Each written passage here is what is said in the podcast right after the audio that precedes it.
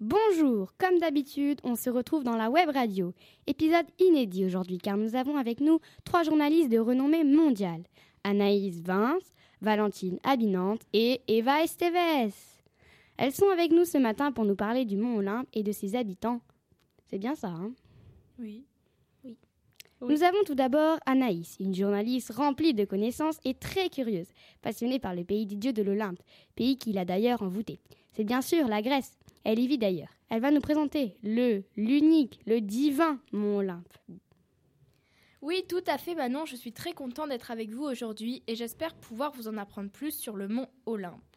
Le mont Olympe est la plus haute montagne de Grèce avec un sommet à 2917 mètres. L'Olympe est traditionnellement le domaine des dieux de la mythologie grecque. Il fait partie des dix parcs nationaux de Grèce. Le mont Olympe s'étend au nord de la Grèce, près de la côte égéenne, à la limite de la Thessalie et de la Macédoine. L'Olympe est une montagne d'apparence massive, s'élevant abruptement à plusieurs endroits, bordée de larges ravins et densément boisée dans sa partie inférieure. Son vaste sommet rocheux est recouvert de neige la majeure partie de l'année. Le climat qui règne au mont Olympe est un climat montagnard. En été, le mercure y est en moyenne de 25 degrés. En hiver, le mercure peut descendre jusqu'à moins 4 degrés. La température moyenne en hiver est proche de 0 degrés. La neige tombe en hiver et recouvre le sommet. Si les habitants de l'Olympe sont si particuliers, c'est parce que ce sont les dieux qui y vivent au nombre de douze, comme Zeus, Apollon. Mais ça, ce sera les deux prochaines journalistes qui vous en parleront. Ce n'est donc pas dû au hasard que les dieux aient choisi ce mont pour résidence. Difficile d'accès, nuages masquant le sommet ont fait que ses habitants pouvaient dominer sur les terres. Toutes les conditions étaient réunies. Les dieux y passent le plus clair de leur temps en festoyant et en se délectant du nectar et en mâchant l'ambroisie. Mais en parlant des dieux, je crois que Valentine ici présente peut nous en dire plus, n'est-ce pas? Valentine que, il faut préciser, malgré son jeune âge, est déjà très douée. Merci Manon, mais n'en fais pas trop. Donc, moi je vais vous présenter les six premiers dieux de l'Olympe et Eva vous présentera les six autres. Pour commencer, nous avons Apollon, le dieu de l'art, en particulier de la poésie et de la musique. Il a une lyre, c'est une sorte de petite harpe. Son attribut est l'olivier à cause d'une petite histoire avec Daphné, mais vous verrez plus tard. Nous passons ensuite à Artémis, la sœur jumelle d'Apollon. Son nom romain est Diane. Je sais pas vous, mais moi j'aime bien. C'est la déesse de la chasse et ses attributs sont le chien, la biche et bien sûr l'arc et les flèches. Puis nous avons Aphrodite, ou Vénus en romain. Déesse de la beauté, et de l'amour, elle séduit n'importe qui. Elle a même gagné un concours de beauté. Elle a plein d'attributs. La pomme, la grenade, le bélier, le bouc, la colombe, la tourterelle, le lièvre et le cygne. Devinez qui vient ensuite? Bien sûr, c'est Athéna, la déesse de la sagesse et de la stratégie guerrière. Et non, ce n'est pas la déesse de la guerre. Le dieu de la guerre, c'est Arès. Donc la prochaine fois que quelqu'un vous dit qu'Athéna est la déesse de la guerre, vous pourrez lui dire non, c'est la déesse de la stratégie guerrière. Mm. Bref, son nom romain est Minerve et ses attributs sont l'égide et la chouette. Il me reste deux grands dieux à vous présenter. Il y a Neptune. Ah ah, vous savez qui est Neptune? Bah, Vous le connaissez peut-être mieux sous le nom de Poséidon, mm. notre fameux dieu de la mer qui a pour attribut son trident. Et pour finir, le Dieu que vous connaissez tous, le Dieu des dieux, celui qui a sauvé tous ses frères et sœurs, le père d'Athéna. C'est Zeus, Jupiter en romain. Ses attributs sont l'aigle, le sceptre, le chêne et bien sûr la foudre. Mais il ne faut pas oublier notre chère Eva. Enfin, qui ne connaît pas Eva Esteves, cette journaliste qui est connue pour ses nombreux voyages et son expérience dans le métier. Voilà maintenant 13 ans qu'elle est journaliste quand même. Elle revient d'ailleurs de Grèce. Elle va nous parler des six derniers dieux de l'Olympe. Merci Manon. Donc, chers auditeurs, bonjour. Comme vous l'ont dit Manon et Valentine, je suis ici pour vous présenter six des douze dieux de l'Olympe. Il y a tout d'abord Héra, qui s'appelle Junon chez les Romains. C'est la femme de Zeus, mais aussi la déesse du mariage et des femmes. Son animal est le pan, et ses attributs sont le diadème, la grenade et le sceptre. Puis il y a Arès, que vous connaissez sûrement. Également appelé Mars, c'est le dieu de la guerre. Ses animaux sont le chien et le vautour, et ses attributs le casque et les armes. Connaissez-vous Hermès? Non. Également appelé Mercure, c'est le dieu du commerce, des voyageurs, des voleurs et messager des dieux. Et oui, ça fait beaucoup. Ces animaux sont le bélier et la tortue, et ses attributs le pétasse, le caducée et ses sandales ailées. Il y a Héphaïstos, Vulcain chez les Romains. C'est le dieu du feu terrestre et des forgerons. Son animal est la caille, et ses attributs sont le marteau et les pinces. Mais il ne faut pas oublier Dionysos, qui est également appelé Bacchus. C'est le dieu de la vigne et du vin. Ses animaux sont le bouc et la panthère, et ses nombreux attributs sont le tyrse, le lierre, la pomme de pin, le raisin et la vigne. Puis nous arrivons à la dernière, Déméter. Aussi connue sous le nom de Cérès, c'est la déesse de la végétation et de la fertilité de la terre. Ses animaux sont le serpent et la truie, et ses attributs la faucille et le gerbe. Merci beaucoup à tous euh, et à toutes d'être venus. On se retrouve bientôt dans un nouvel épisode de Web Radio. Au revoir.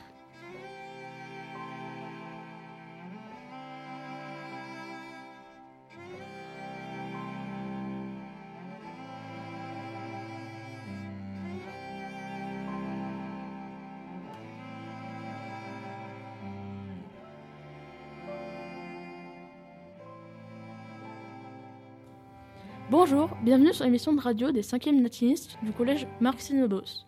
Nous sommes avec Émeric Gernaud, un spécialiste de Jupiter. Bonjour Émeric. Bonjour Gabriel. Aujourd'hui, je vais vous présenter Zeus ou Jupiter chez les Romains.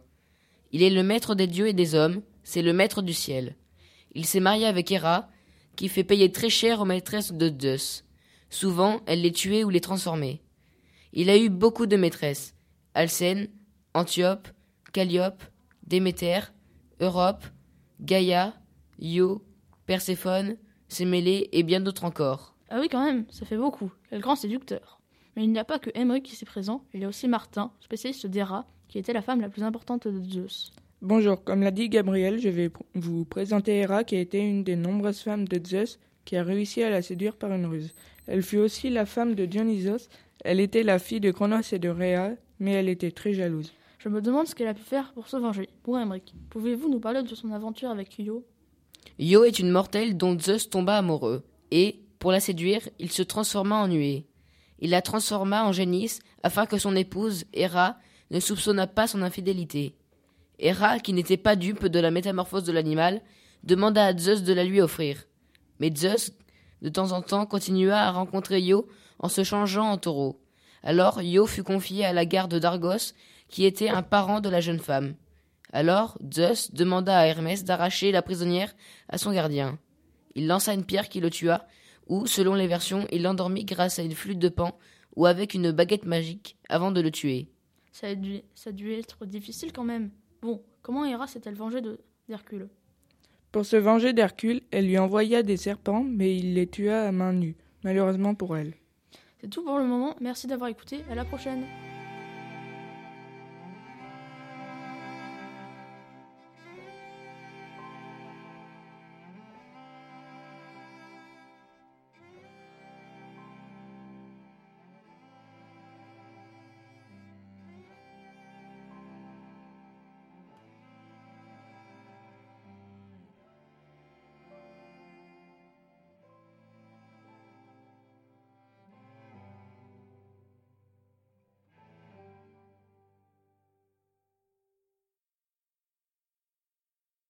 Bonjour tout le monde, nous sommes en direct du Mont Olympe. Aujourd'hui, nous sommes là pour accueillir deux spécialistes animalières sur la mythologie grecque. Elles vont chacune nous présenter trois animaux dont elles connaissent leur histoire. Je vous présente Lou et Clara. C'est Lou qui va commencer par vous présenter son premier animal qui est la colombe. Bonjour Lisa. Comme vous le savez sûrement tous, la colombe est attribuée à Aphrodite. Elle symbolise la paix, mais aussi l'amour. C'est pour cela que lorsqu'on offre une plume de colombe à quelqu'un, on lui fait une déclaration d'amour. Dans l'Antiquité, on offrait des colombes en sacrifice à la déesse de l'amour, Aphrodite. Bien. Passons à notre deuxième spécialiste. Bonjour Clara. Quel animal allez-vous nous présenter? Bonjour. Alors aujourd'hui, je vais commencer par vous présenter le pan. Le paon est l'animal attribué à Héra par rapport à son trait de caractère, car le paon est un animal majestueux. Il lui était aussi consacré en souvenir d'Argos, dont elle prit les sans-yeux lorsqu'il lui était tué pour les placer sur le plumage de l'oiseau. Merci Clara. Revenons à nos moutons. Lou, voulez-vous nous dire le, le nom de votre deuxième animal? Bien sûr, c'est l'aigle. L'aigle est attribué à Zeus, Jupiter. Zeus avait choisi l'aigle parce qu'il était le roi des oiseaux, un peu comme lui, le roi des dieux. Il se servait de lui pour punir. Aigle, qu'on peut aussi appeler chien ailé de Zeus, qui mangeait le foie de Prométhée. Il fut tué par Héraclès. Merci. Vous voulez préciser quelque chose, Clara? Oui, il me semblait important de préciser que l'animal attribué à Athéna est la chouette en rapport aux yeux d'Athéna, appelée la déesse aux yeux de chouette. Et maintenant, passons au dernier animal de loup, notre première spécialiste. Dionysos est associé au bouc et au taureau dont il porte souvent la corne à la main dans l'iconographie. Il est également associé au fan ou à la chèvre. Il semblerait que le fan ou la chèvre soit une métaphore du corps déchiré Dionysos par les titans. Dionysos est souvent représenté sur un âne, une panthère ou un léopard, ou même après son mythique séjour indien ou la connaissance de l'Inde issue de l'époque d'Alexandre, menant un attelage de tigres. Finissons maintenant par le cygne, le dernier animal de la journée. Le cygne est, consacré à Apollon comme oiseau chanteur ou comme emblème du, de soleil. Le cygne, qui passait chez les anciens pour être doté d'un vol infatigable, était le compagnon des voyageurs d'Apollon. Et voilà, c'était nos deux spécialistes de la journée. À bientôt. Au revoir. Bonjour, il est 13h30 et vous êtes sur Radio Limpe spécial Saint-Valentin. Aujourd'hui, nous allons interviewer des journalistes qui ont des histoires de cœur à vous dévoiler. Commençons tout de suite par la fabuleuse histoire d'Apollon et son laurier. Merci Jeanne. L'histoire d'Apollon est assez compliquée. Voici comment tout a, commencé. Leucippos, roi d'Élide, était parvenu à se glisser parmi les suivantes d'Artémis et devint rapidement le confident de Daphné. Apollon, jaloux, dit aux suivantes d'Artémis, et toute la ruse fut ainsi dévoilée. Mais Cupidon, qui avait fait l'objet des dernières moqueries d'Apollon, décocha une flèche, en or qui le rendit fou amoureux de Daphné, une nymphe que Cupidon avait rendue indifférente grâce à une flèche en plomb. Apollon, de plus en plus amoureux de Daphné, se voyait malheureux, car celle-ci refusait sans cesse ses avances, si bien que, fou d'amour, il la poursuivit à travers les bois et les forêts. Alors qu'Apollon l'a rattrapée, Daphné pria Zeus de lui venir en aide. Celui-ci entendit la, prière et la transforma en laurier. En laurier. Depuis ce jour, l'arbre sacré d'Apollon fut le laurier. Quelle histoire émouvante, mais je vous assure que les deux histoires qui vont suivre sont à vous chambouler. Je laisse la parole à notre journaliste Mélia. Vous m'envoyez enchanté. Vous avez raison, mon histoire est à vous couper le souffle. En voici la preuve. Perséphone, fille de Déméter, fut enlevée par Hadès, qui était tombé amoureux d'elle. Sa mère la chercha partout, partout pendant neuf jours et neuf nuits, puis jeta une terrible famine sur la terre. Un jour, elle comprit que si sa fille n'était pas sur terre, il se pouvait qu'elle fût aux enfers. Elle alla donc voir Zeus, qui essaya de passer un marché avec son frère. Il conseilla à Hadès de rendre Perséphone à sa mère avant que la terre ne soit morte de faim. Hadès accepta, à condition qu'elle n'ait rien mangé depuis qu'elle était aux enfers et comme l'otage affirmait qu'elle n'avait rien mangé depuis son enlèvement, Hadès fut bien obligé de la renvoyer à sa mère. Juste au moment où Perséphone s'apprêtait à partir, Hadès sut par un de ses jardiniers que cette dernière avait mangé une grenade. Perséphone devait donc rester aux enfers. Toutefois, Zeus lui proposa de passer une moitié de l'année aux enfers et l'autre sur terre, pour que l'avenir de la terre ne soit pas aussi sombre que la nuit. C'est ainsi que la jeune fille qui aimait cueillir des fleurs devint la reine des enfers. Oh, mais je suis sûre que Perséphone n'a pas changé. Et maintenant, chers auditeurs, chères auditrices, nous allons écouter notre dernière histoire qui va nous être contée par Marine. Merci, je suis vraiment heureuse d'avoir été invitée à cette émission. Bref, passons à notre histoire. Aphrodite était mariée à Héphaïstos. Mais Arès, étant amoureux d'elle, venait la voir chaque nuit pour qu'Hélios, le soleil, ne les voie pas et ne prévienne Héphaïstos.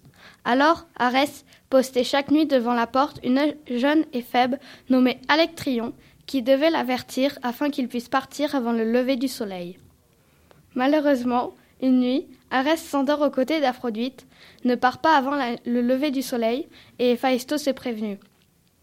Pour se venger, ce dernier enferme les deux amants dans un filet que lui seul peut manier et les expose à la risée des immortels. Aphrodite, honceuse, se réfugie en Chypre et Arès s'en va en Thrace. Arès, jaloux, ne supportait pas qu'Adonis fasse la cour à Aphrodite. Alors un jour, il se change en sanglier et le tue. Je ne connais malheureusement pas la fin de cette histoire, mais je sais qu'ils furent jaloux l'un de l'autre pendant encore longtemps. Merci à toutes et à toutes euh, d'être intervenus et merci à vous, chers auditeurs et auditrices, de nous avoir écoutés. Sur ce, je vous dis au revoir et à bientôt sur Radio Olympe.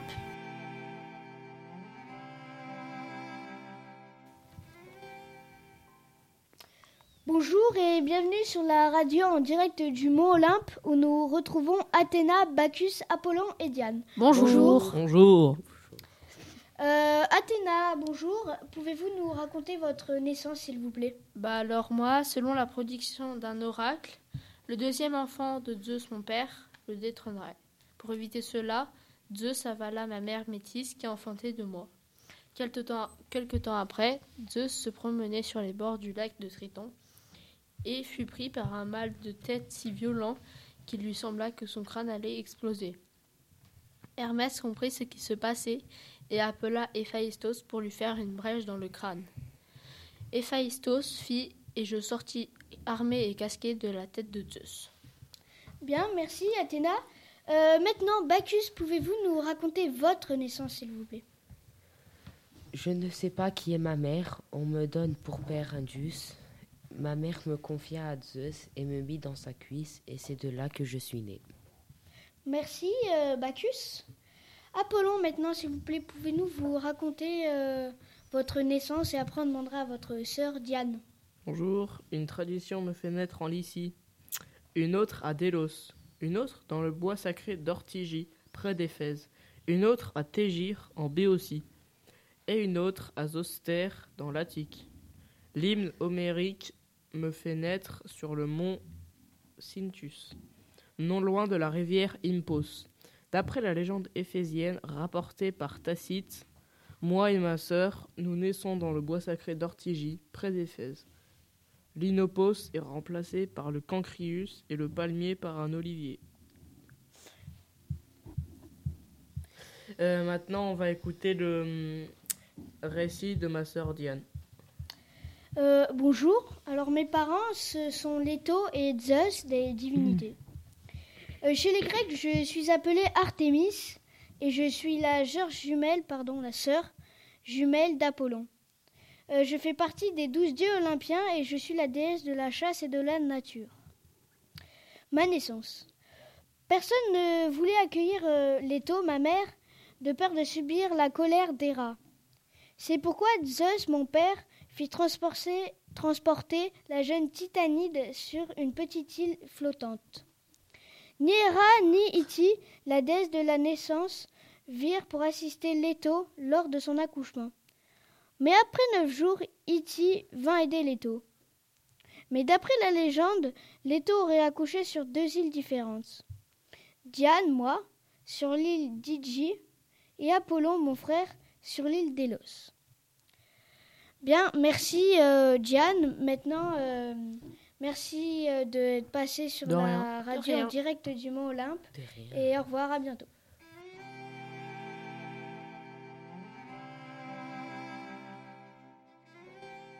Bonjour à tous, nous sommes en direct de l'Olympe. Aujourd'hui, nous allons vous présenter les attributs des dieux. Je vous rappelle qu'un attribut est ce qui exprime une qualité ou une propriété attribuée à un sujet ou un objet. Dans cette émission, nous avons pris Mercure, Minerve et Neptune. Allez, à toi de jouer Mercure. Alors bonjour, moi Mercure, je suis le, messager des dieux, en particulier le messager de Jupiter. Alors mes attributs sont mes sandales et mon casque ailé, une pétase et ma baguette en bois d'olivier entourée de deux serpents. Merci beaucoup. Bon, c'est à ton tour de jouer Minerve. Bonjour, je suis Minerve, la déesse de la guerre et de la sagesse. Mes attributs sont la chouette, l'égide, l'olivier, mon casque d'or et le bouclier orné de la tête de Méduse. La légende raconte que je suis née tout armée de la tête aux pieds de, mon, de la tête de mon père Jupiter. Nous recevons également Neptune. À ton tour de parler. Euh, bonjour, je suis Neptune. Je règne sur les mers et les océans, euh, tandis que mon frère Jupiter règne sur la terre et que mon deuxième frère Pluton règne sur les enfers. Mes attributs sont principalement le trident, et mes animaux sont le dauphin, le taureau et le cheval. Merci à tous de nous avoir écoutés, et à bientôt sur la radio de l'Olympe.